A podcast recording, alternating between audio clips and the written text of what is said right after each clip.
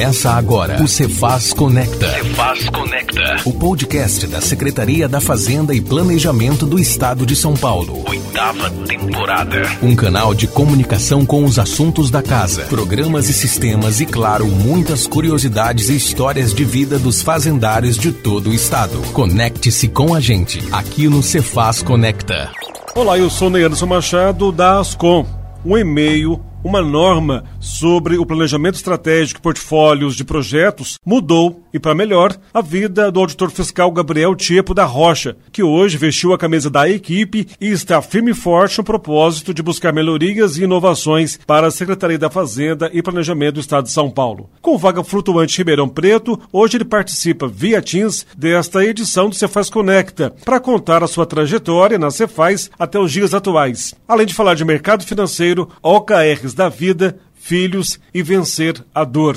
Bem-vindo ao Cefaz Conecta, Gabriel Tiepo da Rocha. Olá, eu que agradeço aí pelo convite e vamos lá bater um papo aqui. O Gabriel, você é formado em tecnologia, em processamento de dados, mas está uma vida meio pesada, sem tempo para a família. E aí, por causa da esposa, no empurrãozinho dela ali, uma dica dela, você entrou para a fazenda, não foi isso? Pois é. Eu sou formado em tecnologia e processamento de dados. Trabalhava na, na área de TI, né? E tinha uma vida muito muito atribulada, né? Uma rotina bem pesada de trabalho. Começava logo antes das oito, parava às dez e meia, onze horas da noite todos os dias. Trabalhava também de fins de semana, feriados, não tinha muito tempo, né? Eu via os meus amigos que trabalhavam comigo, que já eram um pouco mais velhos que eu, estavam acabados já, né? Seguindo essa rotina. E aí eu queria ter filhos, né? Queria ter filhos e curtir as crianças. Eu via que eles também não conseguiam curtir a família e eu pensei que é uma vida que eu não gostaria de seguir. Uma dica da esposa que entrou na Cefaz como é. AF em 2006, foi isso? É, minha esposa ela, ela passou no concurso de, de fiscal de auditor também em 2006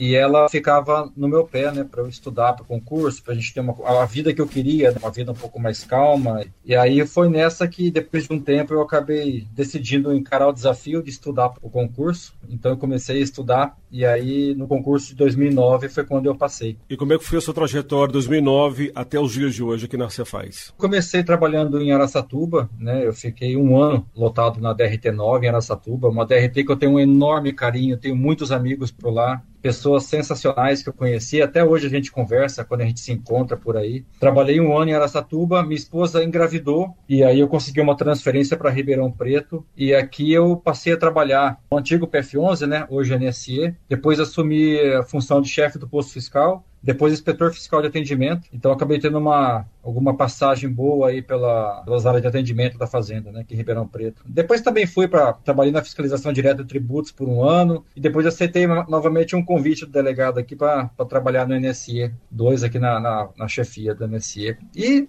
por fim, acabei indo para planejamento estratégico, depois de ter passado por praticamente todas, todas as áreas da delegacia e sentindo necessidade de aprender coisas novas. Né? Antes do planejamento estratégico, como é que era o seu dia a dia na Cefaz? Pegando as funções de assistência, quando eu trabalhava como assistente, né, a gente tinha uma rotina bem focada em resolver rápido as demandas que chegavam no setor ali, né, tanto de dos contribuintes, dos pedidos administrativos que tinham. Nas funções de, de liderança, de chefia, de inspetoria, a gente tentar dar o apoio para a equipe poder desenvolver bem o trabalho de cada um ali, né? Dar um suporte, estar presente sempre com a equipe ali e ajudar soluções para os problemas enfrentados, né? A DRT de Ribeirão Preto é movimentada? É muito movimentada é uma DRT representativa né, em termos de atendimento, aqui de movimento, de demandas. Então era bem, bem movimentado, sim. Viu? E quais as principais demandas da, dessa região aí? Aqui tem muitos contribuintes de crédito acumulado, produtores rurais, é um volume enorme também de produtores aqui, né, uma região agro aqui do estado, fortíssima nessa, nesse segmento, então também tem muita demanda. O que, é soja? De PV... Cana-de-açúcar. Cana-de-açúcar. Tem gado também, na região de Barretos ali, mas aqui é muita cana-de-açúcar, né?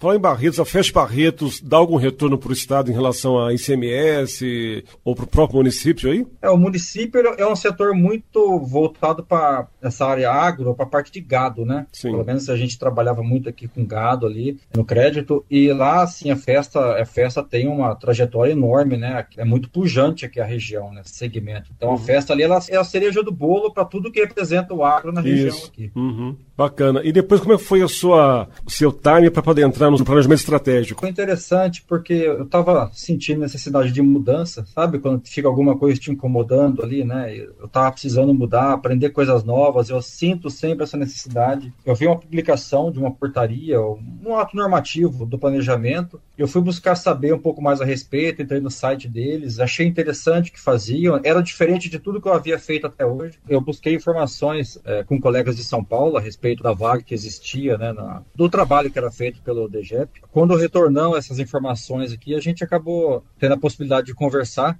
conversei com o Hélio, com a Fernanda, que era chefe do CPEP na época, né, que é o centro eu trabalho hoje, e nós marcamos uma reunião para conversar a respeito. Lá no site deles eu vi que tinha uma metodologia de trabalho, existia livro, indicação de livros, então eu comprei o livro, li o livro e fui para a reunião com eles com alguma impressão já do assunto. Mas eu gostei muito do projeto, gostei muito da ideia do que estavam planejando o planejamento estratégico da fazenda e eu comprei essa ideia e decidi entrar. Que ano foi isso? Ano passado, foi março, abril do ano passado, e em junho eu já tinha, já estava iniciando o trabalho lá. Agora, o que, que tem no planejamento estratégico? Todo mundo que eu converso, você faz conecta, que entra para o planejamento, fica feliz da vida, muda de estilo de vida. O que, que eles têm de, de interessante lá que faz essa mudança na pessoa? Olha, isso é uma verdade que você está falando, tá? Eu mesmo sou muito agraciado por trabalhar lá. Eu acho que nós temos uma, uma equipe, a equipe é sensacional, a equipe acredita no que faz. Você sente verdade no que é feito lá dentro. Né? Desde quando eu entrei, eu sentia muita verdade, eu acreditava naquilo, porque eu via que as pessoas queriam realmente melhorar a Secretaria da Fazenda. Tem interesse genuíno nisso, não é algo marqueteiro ou algo do tipo, e sim é vontade genuína de melhorar. E eu também sempre tive essa vontade, então eu acho que isso casou muito, sabe? Isso me traz propósito, me traz vontade de fazer as coisas. A equipe é muito boa também, você lida com gente boa. O ambiente é familiar, isso é importante, um ambiente isso. assim acolhedor, um ambiente que as pessoas pessoas se apoiam, se ajudam, ambiente que as pessoas não se julgam lá dentro, né? Então é um foco muito respeitoso e isso é muito legal, sabe? Acho que é muito por conta disso. Sem falar que a felicidade corporativa saiu de lá, né? É, saiu de lá e muitos outros projetos aí. Esse projeto da felicidade é muito legal. Eu, eu participo às vezes, eu acompanho o trabalho que, tá, que é feito ali. Então é um trabalho maravilhoso, sabe? Eu acho que as pessoas que trabalham junto com a gente, isso é muito legal nessas interações que a gente faz. As pessoas percebem essa verdade que eu falo também aqui. E por outro lado, eu sinto também o engajamento das pessoas, e isso é uma coisa que se retroalimenta. Tem sido muito legal. E na prática, o que você faz no planejamento estratégico? Hoje nós iniciamos um ciclo novo de planejamento estratégico, né? O que seria o quê? Seria a indicação do caminho que a fazenda deve seguir, né? Quais são os objetivos que a fazenda precisa ter. E a gente a, apoia, né? Nós do planejamento ali nos tornamos líderes estratégicos de alguns objetivos e a gente apoia, monta a equipe e apoia esse trabalho para a gente poder cumprir esses objetivos, né? Tem metas traçadas ali que nós chamamos de KRs, então nós temos que cumprir esses KRs. É uma agenda de, de muita interação, muitas reuniões, muita discussão e muita mão na massa também, né? Para fazer as coisas é, saírem do papel e acontecerem de verdade. Você está ouvindo o Cefaz Conecta. Cefaz Conecta. Oitava temporada. Via Teams eu converso com o auditor fiscal Gabriel Tiepo da Rocha, que é assistente fiscal especialista do Centro de Planejamento Estratégico e Portfólio de Projetos, aqui da Cefaz, com vaga flutuante em Ribeirão Preto. Gabriel, e recentemente mudaram os OKRs do Planejamento Estratégico? Sim, agora em agosto nós tivemos workshop, né, um workshop lá em São Paulo, foi na Sala São Paulo, eu falo lá porque eu estou em Ribeirão Preto, né, em vaga flutuante. Então surgiram 14 objetivos estratégicos, são 28 metas para cumprir anuais aí, e eu convido a todos, inclusive, a entrar no nosso site do Planejamento Estratégico, que fica na intranet, Lá vocês vão conseguir olhar esses objetivos, quais são as metas que temos a cumprir, dá para ter uma boa dimensão do que a gente está fazendo. Temos também a revista Ciclos. Essa revista é publicada mensalmente e também está no nosso site lá. Nessa nova etapa aí, tem um objetivo principal que vocês estão perseguindo? São 14 né, objetivos, né? Então, cada um deles ali tem metas bem traçadas, metas específicas ali, né? Então, eu, por exemplo, né, eu vim do, do atendimento ao público, né, aqui em Ribeirão Preto. Então, nós temos ali, por exemplo, exemplo, um objetivo de melhorar a percepção do público atendido em relação aos serviços prestados. Isso, por exemplo, é um objetivo nosso ali, né? Então, só para dar um pouco de cor aí ao que você está perguntando, e, por exemplo, né, como meta anual, só para dar um exemplo também, meta anual desse objetivo. Nós temos aí uma meta de reduzir em 30% o prazo de resolução de demandas dos contribuintes para cinco processos de impacto da fazenda. Então, nós vamos pegar ali os cinco processos que mais causam impacto para os contribuintes e vamos buscar reduzir em 30% o tempo de resolução para cada um deles. É o tempo médio aí.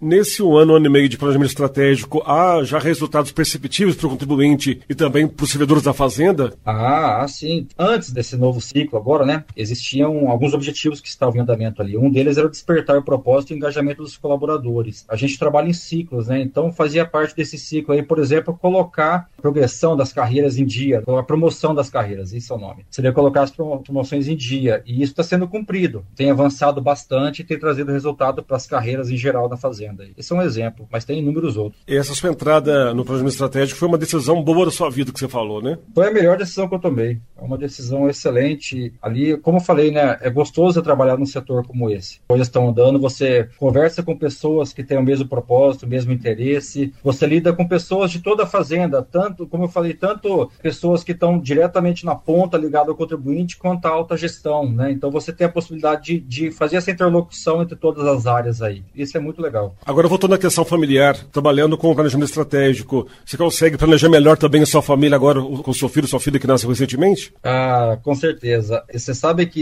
eu entrei no planejamento estratégico, né? É até uma coisa interessante. Quando você coloca um foco, uma meta, né? Eu vou dar um exemplo aqui. Entrei no planejamento estratégico e eu estava pesando 90 quilos. E eu coloquei um, uma meta de fazer uma redução drástica e ter atividades físicas na minha vida, né? E eu fiz isso. Hoje eu consigo ter uma atividade, uma atividade esportiva frequente durante a semana, né, de corrida, de caminhadas. Consegui reduzir meu peso em 18 quilos, focado nisso, né? Para dar um exemplo do poder das coisas que a gente é, projeta na vida e corre atrás. Mas falando de família, que é uma parte que é, é, muito importante, acho que é a principal parte da minha vida, né? Eu tenho três filhos, três moleques, um de 12, dois de 9. Eles são a razão da minha vida, né? Então tudo que a gente faz aí é por eles e passa os momentos que pode passar, vamos dizer assim, né? Passar com as crianças a gente faz. Essa redução de peso te deu mais saúde, mais disposição para criar os filhos também, né? É enorme. Eu consigo brincar com eles, a gente corre, a gente anda de bicicleta, dá uma disposição totalmente diferente. Totalmente diferente. Me conte um pouco como é que é o Gabriel fora então da Cefaz. Eu sou muito caseiro, gosto de estar com as crianças mesmo aqui, né? gosto de ler livros, né? então um dos principais hobbies é a leitura, então eu faço, tenho muita leitura. Eu tenho um problema até com isso, que aqui em casa meus armários estavam caindo com peso, né? Eu tenho mais de 400 Você falou aqui, casa. é uma biblioteca em casa. É uma biblioteca em casa. Eu adoro, eu revisito livros de tempo em tempo, né? Eu também gosto de fazer caminhada e corrida, como já falei. Eu faço três vezes por semana uma caminhada para aquecer e depois uma corrida. Também gosto de um bom churrasco, né? De final de semana, fazer uma, uma carne na brasa aí é uma paixão que eu tenho. Tá também. Você está na terra dos gados, dos bois, né?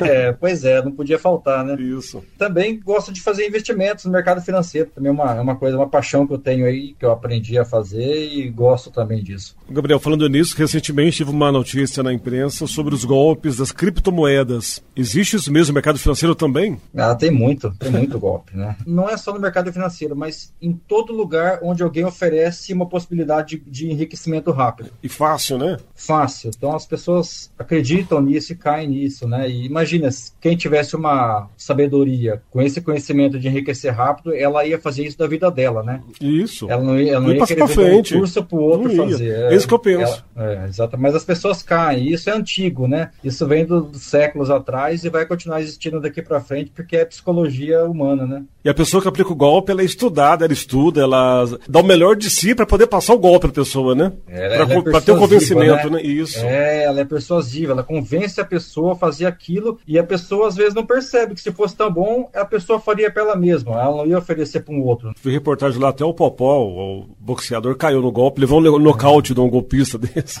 é triste, né? Destrói famílias destrói, destrói é, vidas, né? É. Voltando à questão dos livros, qual foi o último que você leu? Me faz uma pequena resenha pra gente poder conhecer aí. Nossa, tem tantos livros que eu... às vezes eu leio dois, três simultaneamente, né? Eu gosto de fazer isso muitas vezes aí. Mas tem algum mas... assunto específico que você gosta? Não, não tem um assunto específico, não. Eu gosto de ler várias coisas. Uma coisa que eu leio pouco seria ficção científica, né? Uma coisa que eu tô querendo ler mais agora. Mas eu leio muito sobre livros de crescimento, de aperfeiçoamento pessoal, da parte financeira, né? Que eu gosto de investir também. Por exemplo, o último que eu tô lendo agora chama Feitas para Durar. É um livro que apresenta aí a, como que certas empresas duraram ao longo das décadas, mesmo com tanta mudança que o mundo teve. É um livro bem interessante que eu tô, tô lendo nesse momento agora. E qual que é a receita para a empresa durar? Ah, tem uma série de coisas ali que o livro apresenta. É, é difícil colocar numa frase isso, porque é uma série de, é uma série de, de ações ali, né? É muita coisa fora do, do padrão. Eu recomendaria a leitura mesmo. Eu acho que se eu tentar falar alguma coisa, eu vou acabar errando aqui, viu? Tá é tanta informação que tem lá. E o que que motiva, além dos filhos, claro, da, da família, o que que te motiva a, vir, a trabalhar, a acordar cedo e ligar o notebook e trabalhar aí pela fazenda?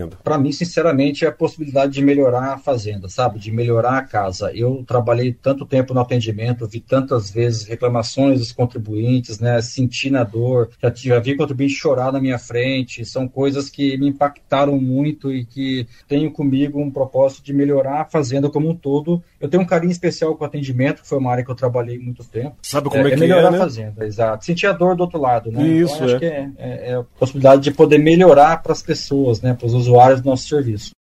Você está ouvindo o Cefaz Conecta. Cefaz Conecta. Oitava temporada. O convidado de hoje é o auditor fiscal Gabriel Tiepo da Rocha, assistente fiscal especialista do Centro de Planejamento Estratégico e Portfólio de Projetos, aqui da Fazenda, com vaga flutuante em Ribeirão Preto. Gabriel, o planejamento estratégico faz lá os seus OKRs, bate as suas metas, alcança os objetivos, mas depois de passar isso para a alta cúpula da Fazenda, a alta cúpula aceita bem essas sugestões, essas ideias? A alta cúpula da Fazenda, ela tem tido um papel muito importante no, no planejamento aqui, porque quando eu cheguei ali eu não tinha a visão de como as coisas aconteciam, mas hoje eu vejo que há preocupação genuína da alta cúpula em resolver as coisas, em melhorar o trabalho, em se envolver com os problemas atuais. O atual secretário da Fazenda, ele se envolve envolve em detalhes, inclusive no planejamento estratégico. Eu já participei de reuniões com ele e a gente vê também isso, sabe? Então é um, é um ciclo que se retroalimenta de, de pessoas interessadas em realmente melhorar a casa, sabe?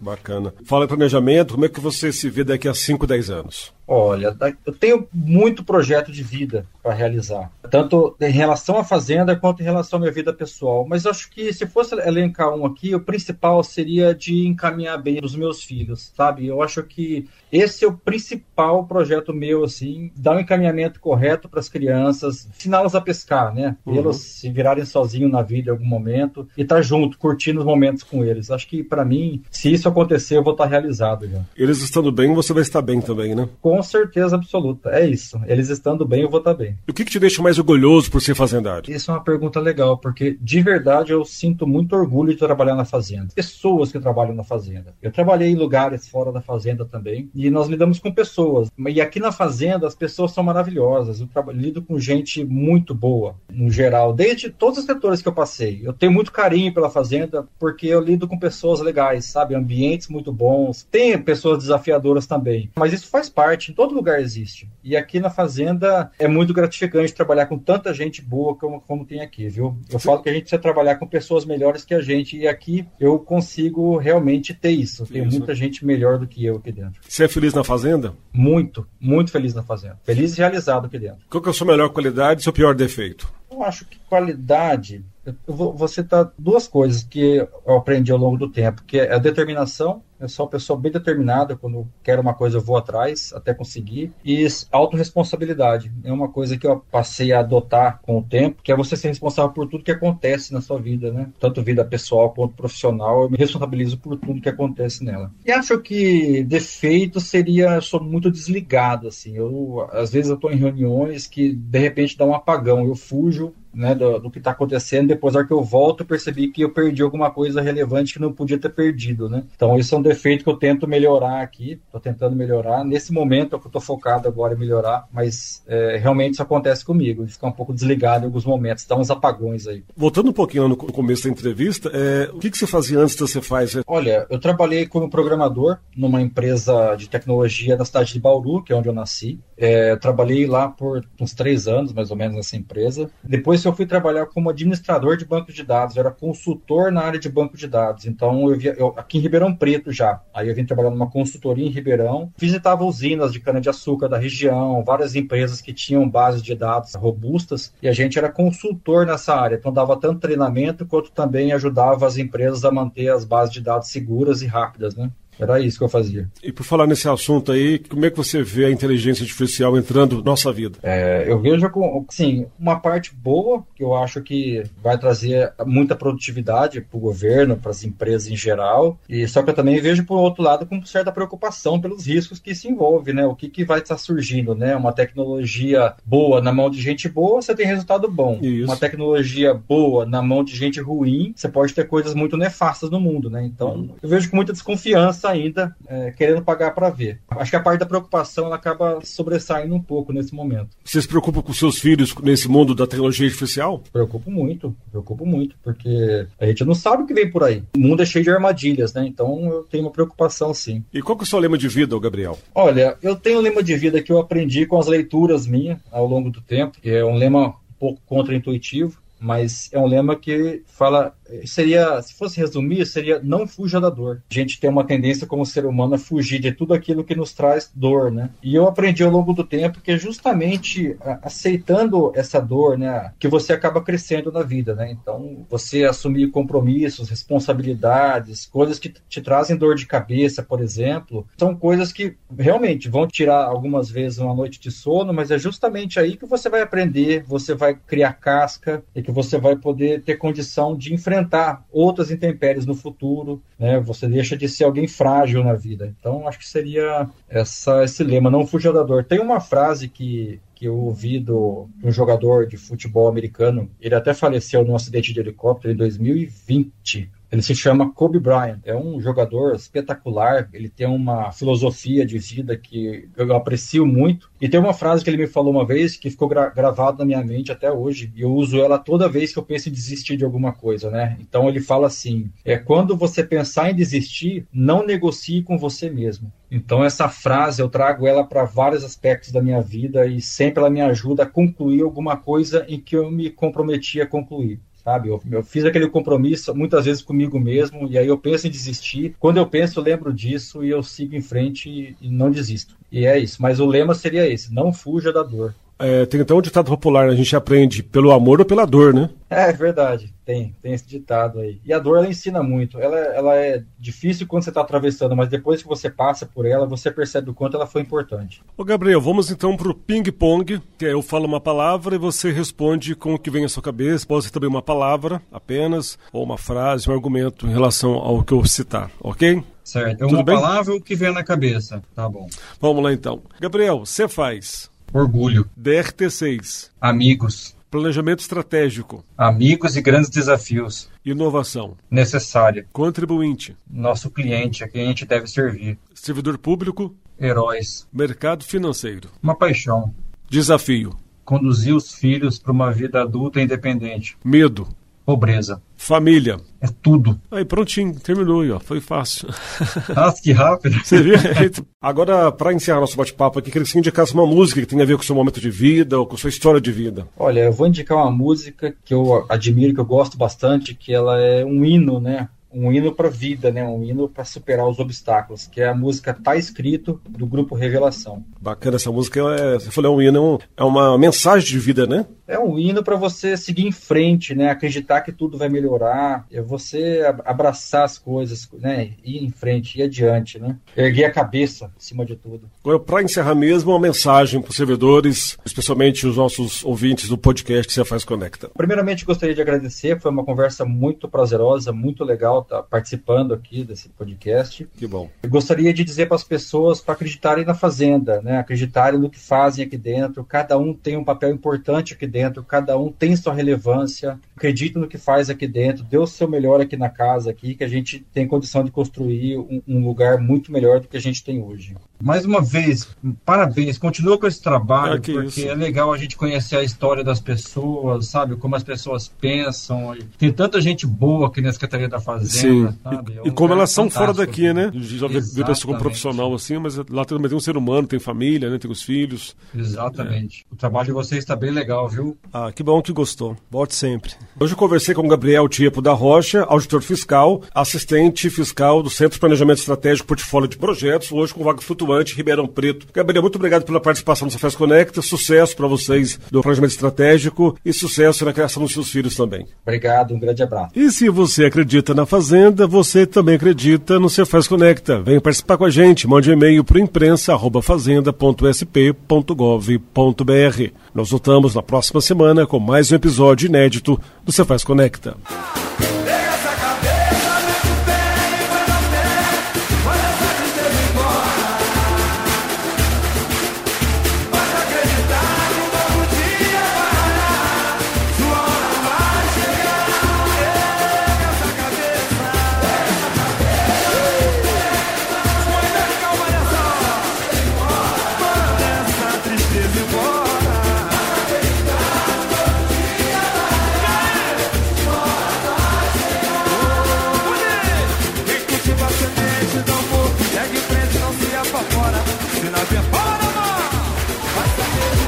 Você ouviu o Cefaz Conecta. Cefaz Conecta. Em sua oitava temporada. Uma produção da Assessoria de Comunicação da Secretaria da Fazenda e Planejamento do Estado de São Paulo.